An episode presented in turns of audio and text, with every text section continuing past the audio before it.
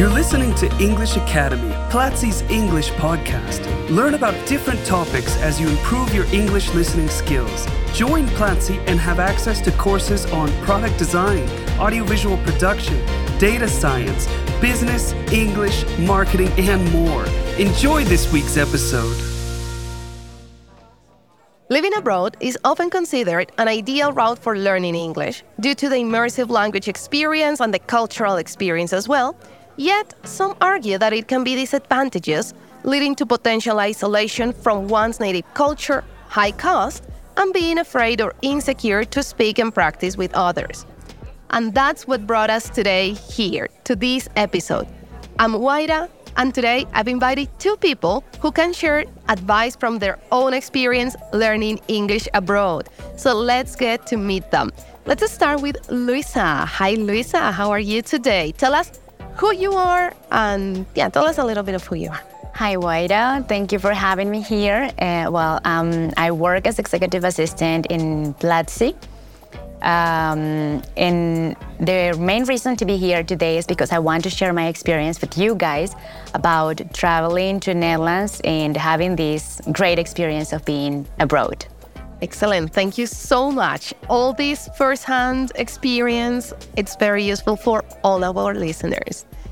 And the second guest I have today is Sebas. Sebastian, how are you? Tell us a little bit about you for our listeners. Hi, why? I'm very good, pretty excited to be here. I'm a production coordinator at Platzi, and I also am a, uh, I am a independent producer. Excellent. Well, thank you both for accepting this invitation. I was talking to each one of you independently at some point, and you both told me you had lived abroad, and I said, wow, this is invaluable experience for our listeners who are thinking maybe on living abroad. Maybe they say, if I want to learn English and I can't learn English in my native country because eh, Spanish maybe is the first language, so I'm gonna go abroad. But I also had the experience, and I know it's not necessarily that easy. There are many things to consider. So let's get started. Uh, Sebas, tell us where did you live and what was your English level when you left? Okay, uh, well, first, th- this was the second time I did that because I first learned Portuguese that way. So I studied here a little bit and then I went to live at, the, at Brazil, and that was one experience. And then in the US, I Great. I did it twice. You're bragging about your languages here now. I, and then when I was in China, no, I'm just kidding. But like, yeah, but when I went to the US, well, first I studied in a bilingual school, All right. but yeah, I was the worst student. So it's not like I'm the best at the bilingual school, but I have this base. Still was bilingual, so your English was good enough. Like you could have a conversation in English. Or Yeah, I, I can. Yeah, but did you have classes in English, yeah like it- biology or other yeah, yeah. I have, I have, like, we were like the transition, uh, like the school was changing to this uh, uh, methodology to be bilingual. So I was this experiment, the school where they Okay. changed. All right, But I- but yeah. I mean that's already better little bit, English yeah. level than many yeah. people in Colombia, at least. I don't know. All right. Yeah, and then I went to the US, uh, and because I had this experience in Brazil, I knew that you just have to jump it and start to speak. Uh, yes, I did it, and from the first moment, I started to speak like really my broke English, like to everyone, and How confident did you feel? From what you say, it feels like you didn't care much and you were just using English. I didn't care much because in my first experience, I was doing an exchange abroad at a university and I never talked in classes because I was really afraid. So it took me like uh, three months to start to participate and not to feel bad about like speaking like not good enough Portuguese. So in that in this experience, I said like, I don't care. I'm gonna speak like whatever it is from the first day. That's and it. that'll Yeah. that'll do it. That will do it, okay. yeah. Okay, excellent. And you had the experience before of feeling afraid in a foreign country Yeah. because of the language barrier. Yeah, yeah. All right. Thanks, Sebas. What about you, Lou? What was your experience when you went to the Netherlands? My case is quite opposite to what what Sebas, what Sebas was explaining. Like I was the one going out of school with the verb to be, and that's it. All right. yeah. And uh, when I decided to travel there, well, my level of English was, well, I felt it was not good enough because I lacked of confidence. But actually, now uh, looking at it from a different perspective, I think it was good enough to have a conversation. I just didn't feel comfortable when speaking out. And yeah, it was a good experience. I was very afraid. And it was my first time out of the country. So, of course, that first experience, um, and Sebas, you had this experience in Brazil that was your first time experiencing this different culture, different language. So, feel free to share as well because everything's valuable here. So, let's talk about it. You said it was your first time, and when we travel, of course, it's not only the language barrier, but the cultural differences, right? You come to a place where the culture is different, where you need to learn new customs and to relate with people in different ways. How was that experience, Lou, in in the Netherlands? What was um, that cultural shock? Did you experience a culture shock? Tell us a little bit about that cultural aspect. Yeah, um, I loved many things about the Netherlands. Uh, I loved flat landscapes. I loved bicycles everywhere. Um, it was hard for me in the very beginning to receive direct communication. Like they don't mind about telling you straightforward what they think. And very different from Colombia. Yeah, we use a lot of sweet words. Like we try to be nice. We use a cup of coffee, and they just go for it. They don't mind what you think, what, what your perception is, because they don't try to be disrespectful. They just tell you what they think. And um, I like the fact that they were very open-minded. That that was something completely different to our culture as well. Uh, like churches, for instance, uh, I was raised Catholic, and churches there were sometimes libraries and cafes, and that was impressive. A school in Maastricht. Yeah, okay, some um, places. I wish our listeners could see my face. I'm confused right now. like, Me too. What, incredible. What, what do you mean? Like they were refurbished and inside instead of being a church. They had books and yes. cafes and you can just sit down read for a while get a cup of coffee. It was pretty but it was just the church structure outside. Yeah and inside even inside you could have like the beautiful architecture just like kind of adjusted to be a library. Really cool. That's now i want to go to the netherlands. You should. It's a beautiful country. All right. Full of surprises yeah okay well definitely adjusting, and it seems it worked for you. I mean, when we find things that we like, it's good. Right. But it can also be hard to adjust, right? Yeah, it depends how open minded you want to be as well, and how much you want to accept the fact that you are immersed in a different culture. That's part of the adventure. I love that. It's up to you. It's up to you to be open minded. You cannot go expecting everything to be as as it is in your home country. Exactly. Because it will not. And I think that's the first uh, thing I'm going to mention very strongly, strongly to our listeners that are thinking on traveling abroad. And it's go with an open mind.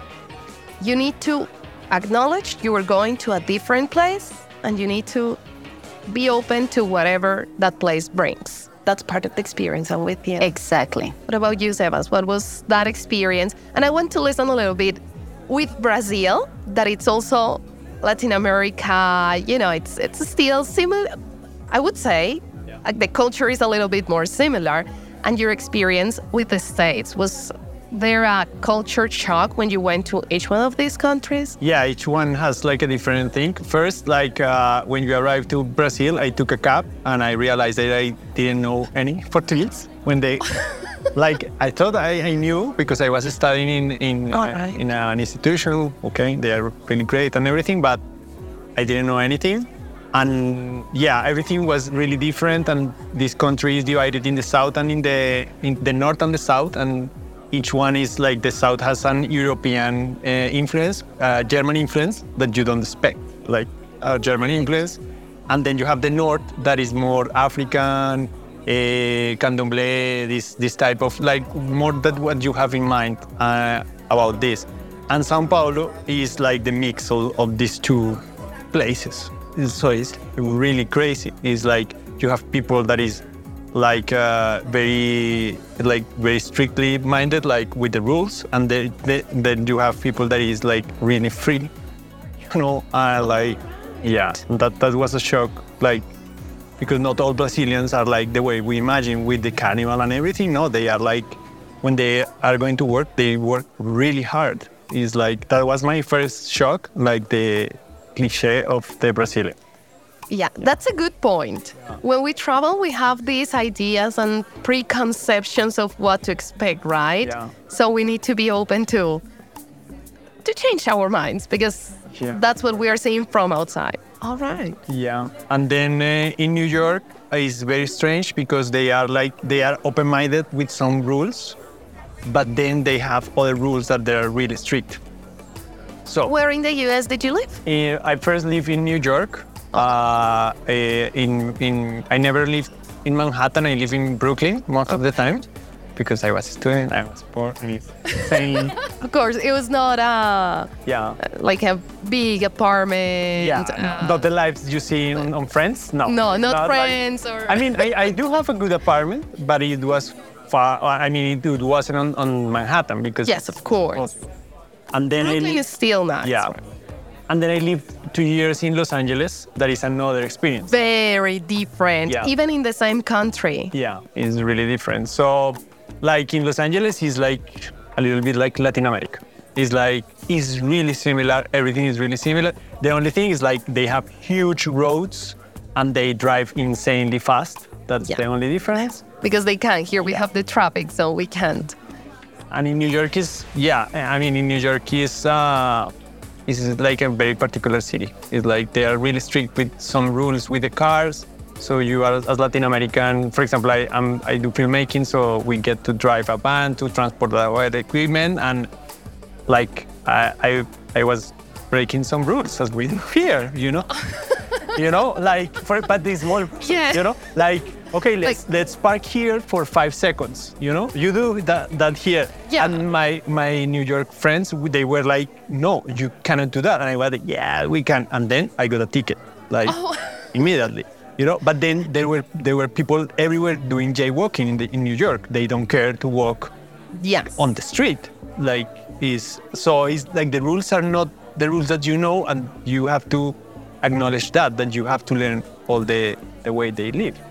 That's right, and not only the the rules, but how people work around the rules. Just what you're saying, yeah. like I mean, like yeah. how to adjust. Yeah. And what about the language barrier? I want to know first about Brazil. Yeah. Uh, because you mentioned the cab. You took a taxi and you said like, "Wow, I don't speak Portuguese." How did you deal with that language barrier when you arrived? How did you manage to communicate? How did you manage to feel comfortable? Tell us a little bit about it. I mean, like doing like the hardest part was doing like grocery, like going to a supermarket was really hard because people don't speak English. Like that's myth. Like not everyone everywhere is not like your good friend. So there you have to be like this happy smiling person, you know, that is like, okay, this or this, and then you start to learn the basic stuff, you know, how to order for some meat, how to order from some grocery.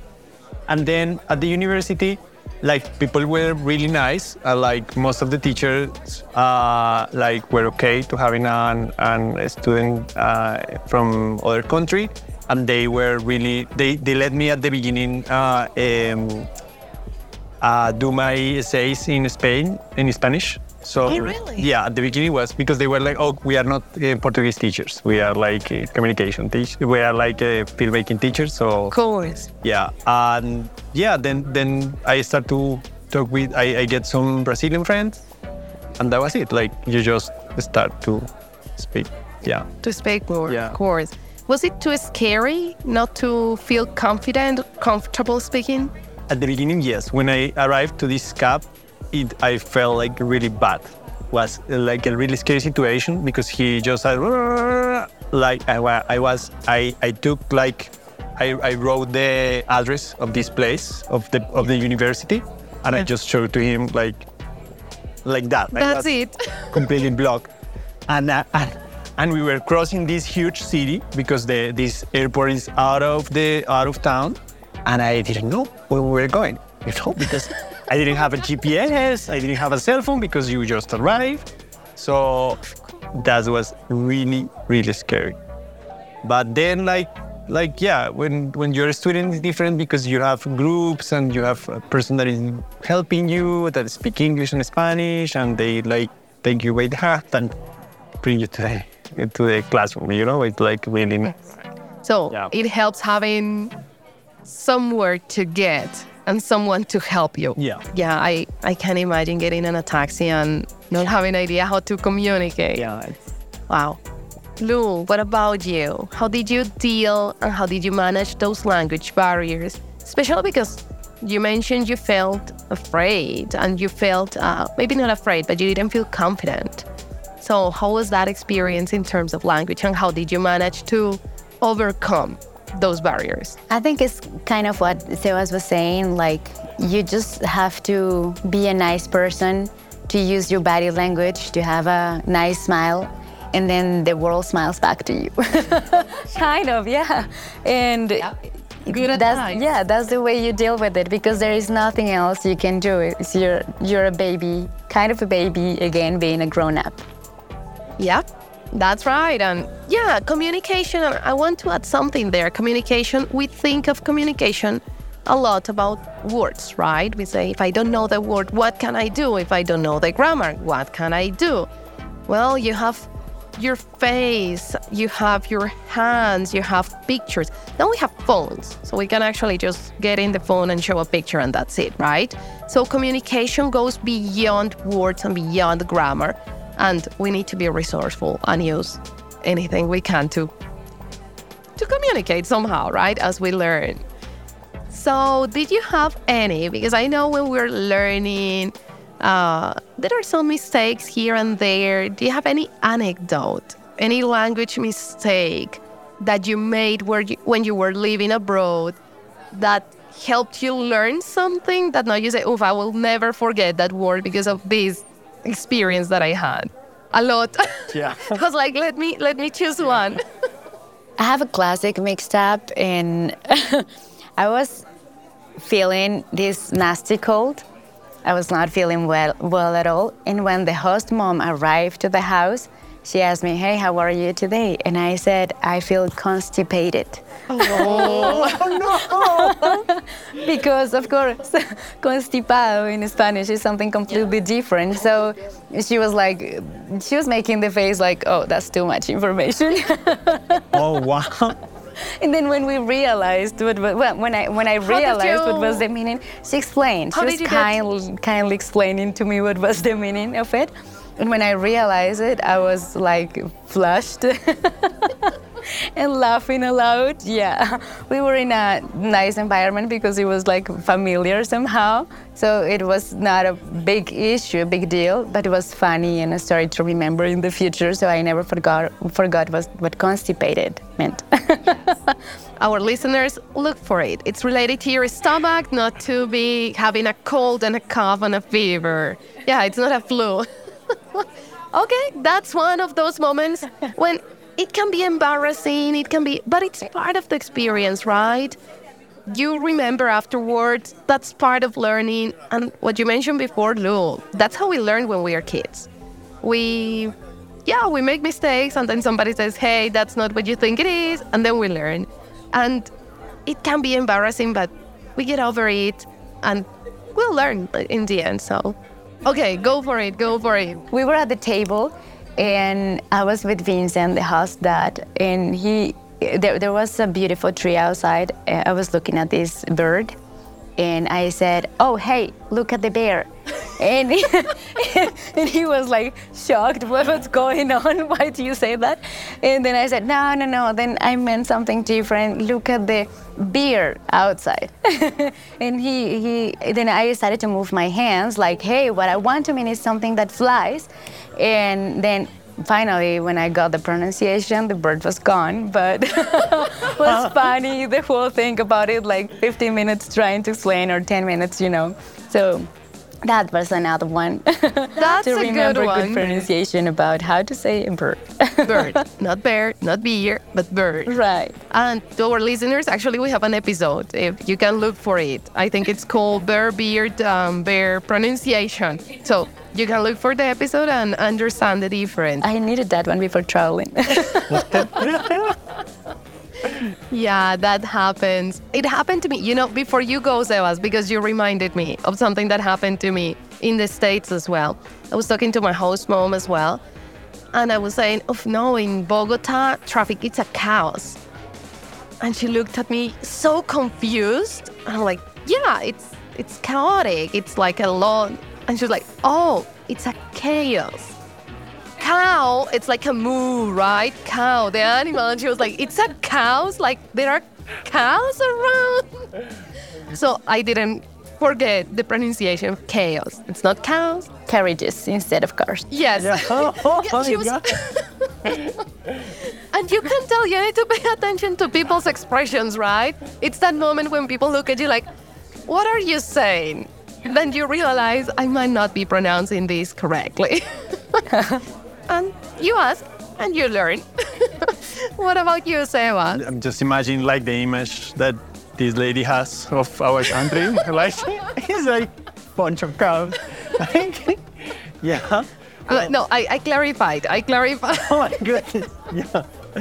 Uh, well, I I have several, but there is one like uh, we were like shooting a short film, and I was using a lot the word cool, but like wrongly pronunciation, like cool. I just said like cool, cool, cool, and they, they then they start to say to me like cool, cool, the cool guy, and all day, and I was like, okay, this is this is funny. Okay, let's keep going, saying cool, cool to everyone, and then like I, I asked them like, why are you saying like this that much to me? And they said, okay, because you have to pronunciate cool, like with this little Ooh. you know and like yeah i learned like but this this went on like for two days. Like they say like to me i was internet joke like okay that is the guy. Say cool. And i was like cool. You know so yeah that, that was a, a hard way. And another one was like uh, teachers in brazil send you kisses on the on your emails. So uh, they finish with uh, beijos you know. So the first time I get this email was like, okay, uh, this is the assignment, kisses, and I was like, this guy, this guy is sending me kisses. We, we just met like once, but the, then like another student said like, oh, uh, thank you, teacher, kisses and hugs, and I went, oh, okay, they are really kind. And that's how they do it. Yeah, that's, that's how they do it. And I, yeah, I, I realized that. Yeah. Is he flirting with me? yeah, yeah. I thought, and this was a bearded guy, bald bearded guy. You know, like, you know, like, it was, a, yeah, no. like sending you kisses is not something that you expect from from here. You know, it's like totally silly. Of course, culturally here we don't use that unless it's like I don't know a love letter, a Yeah. friendship letter, and not even, and not even. It's not very common. All right, that's we. That's how we learn. That's how we learn, and you know we have anecdotes to tell. So traveling abroad does help. Just make sure that you are aware of all these things that are going to happen because they will happen at some point. I can guarantee. Okay, so I think this is important. When we travel, every person faces a different challenge in terms of the language. So, was there any particular aspect of English that was challenging for you to master while you were living abroad? Or Portuguese? No, let's go with English. I want you Yeah, to speak about that aspect because you were at university and that brings a different challenge. Yeah. So tell us about it. Any any particular aspect of English Uh, yeah, like for the university. apart from cool? uh, like your writing skills is like because I mean people is like I, the way I learned English and Portuguese is like is, is really broken. My pronunciation is it's okay, you know, it's bad. But like people is really for like they forgive this from you. But Yeah. when you are doing like an essay for the university, that's another level, you know Yep. and you need the rules and you need the structures and so i needed to do like my homework put the ideas and then ask some a friend to check my my grammar you know. There was no ChatGPT back then. No. so I have like this really good friend. Like she helped me like like like with this stuff. Like she would okay, this is not for for a writing for writing. This is not formal enough. You have this structure is wrong. This is we we never said like this. Uh, you don't you don't use like uh, the apostrophe, the apostrophe yeah on on a formal text. Uh, that was really hard, and I, I think I still like if I need to do an essay, uh, I would need to like double and triple check with a with a person like uh, with a native. You know? ChatGPT. yeah. or with a person too, you know, like you have options now. All right. You mentioned something very important, and it's people forgive uh, bad pronunciation, bad grammar when you're speaking. Yeah. And I think that's very important when we travel abroad. And maybe, Luisa, this is part of what you experience at first that is this fear of being judged, right? Well, I'm not going to speak because what if I mispronounce? What if I don't say something correctly? They are not going to like me. They are going to judge me. And in the end, people don't care because as humans, we care about communication. And if I can understand you and you can understand me, we're good, right? Of course, in a more formal setting, you need to adjust to it, and writing, of course, means being more formal and having because you cannot correct right there, right? It's what uh, what writing implies in any context. Yeah. But I think that's important for anyone who wants to travel abroad. People will not judge India.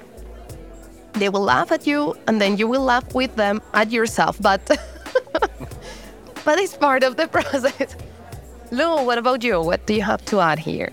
Um, for me, it was challenging to uh, understand when they were speaking really fast.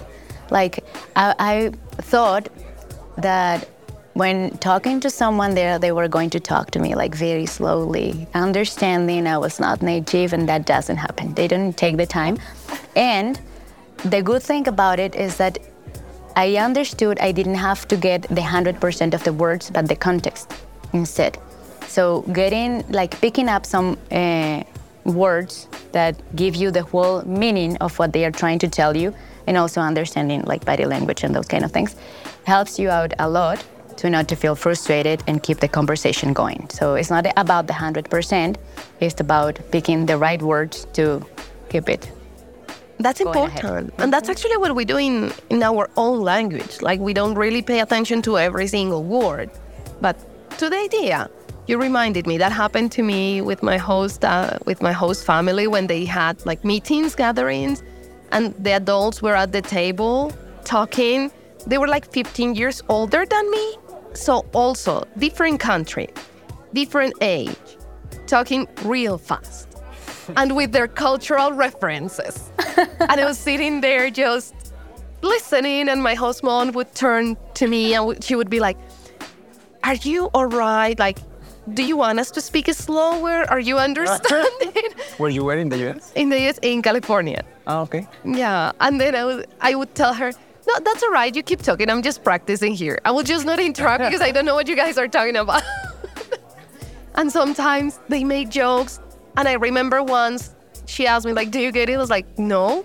And then she said the word, they were talking about some yogurt thing that kids used to drink. You know, like if we say here, alpinito in Colombia, that we know what that is. And then she had to explain, you know, it's this yogurt that comes in this way, and then we used to do this. I was like, oh, right, that's why I didn't understand anything because of the cultural Wow. aspect of it. So it happens. But yeah, you can just get it by the context. You get used to it. Yeah, or sometimes just don't get it and don't mind about it. That's it. and if needed, you just smile and nod and you say like, oh, right. Yeah, I mean, if they are saying something that is wrong, like, and you say like, oh yes, yeah. yeah, constipated. Yeah. Yeah. Well, it's part of the experience. Yes, you need to pick your battles and know when to ask. And I think it's important. I'm going to add here asking for clarification. I think we shouldn't be afraid of that. If we don't understand and it's important, we cannot let it go, then asking it's all right. That's part of natural communication. Saying, sorry, what do you mean by that? And that's perfectly fine. Okay, I'm loving this conversation. but I want us to do something a little different now. I have a trivia related to this topic. And maybe you know, maybe you don't know, but you know, for our listeners to have some fun as well. So, there is a common word that's used when we travel abroad, when we live abroad. That's homesick, being homesick. So, what's the definition of homesick? A. A strong craving for fast food from one's home country. I, I love your reactions, just like, oh, I'm homesick right now. B. The feeling of longing for one's home and loved ones while being away. C. A physical illness caused by missing one's home. Or D. The excitement of exploring new places and cultures. What do you say? As we give our listeners some time to think as well. I think it's B, no? Yeah, B makes sense. B makes sense. The feeling of longing for one's home and loved ones while being away. Yeah. Okay, that's right. It's definitely not craving for fast food from one's country. and it's not a physical illness, but it is when we feel this sadness, right, from being away. So, did you feel homesick when you were away? Yeah, for sure. Yeah, like especially in Christmas, like yeah, you, you feel like really homesick of your like your family and stuff. That's that's hard. And and when you are uh, away from your country like for more than a year, it, it it becomes your reality. You are not in a travel anymore. You are living in another place. And yeah, you start to feel homesick about like the like to see your family, to be with them, to you know. So yeah, for me that was like yeah. Also food you know because i don't know what was your experience but like for me sometimes and this i'm ashamed i'm pretty ashamed of this. When i want to eat something similar to colombia i went to this mexican restaurant called chipotle. Uh, in new york was that was for me was the closest that i can get. Like there, there was a cuban place but was really expensive and colombian places were, were really far in queens so i went to this mexican place to this like i know like if someone's go there and like tried the, their food is like nothing to do but like at that moment was rice Rice and beans. yeah, nice. you know yeah it's like something similar All right. Yeah, and the food, because we're used to things like agua panela. I missed agua panela, and when I found it in a Mexican store, I was so happy. like, thank you It's like, yes. And then I made for my host family, and they're like, so what's this? I'm like, that's sugar cane. And they're like, so you drink sugar cane juice? like, well, yeah, and it's yummy, and I like it, and makes me feel close to home. Right. With the definition we are giving right now, it feels like homesick is not missing our loved ones, but the, the food we had at home. it's part of the loved ones. yeah Food is part of my loved ones. It's it's right there. Yeah, so I felt homesick as well, and um, I think I, I was living in this little village, and I decided uh, that if I wanted to um, learn, eh, I had to kind of avoid relationship with Latin American people in the very beginning, and I think that was something good uh, to do for learning, but somehow hard because you need to be close to your people, you know, the, your roots. And uh, at some point, I decided, no, I'm gonna meet them. I'm gonna start spending some time with them. Like learning is part of the process, but I have to make this balance in my life. And I have to go to Rotterdam to buy pan de and get my coffee with pan de. That was seven euros. one little one the was super expensive de yeah, but it was worth it. It was totally worth it. when you're away from home, yeah. So yeah, I felt homesick.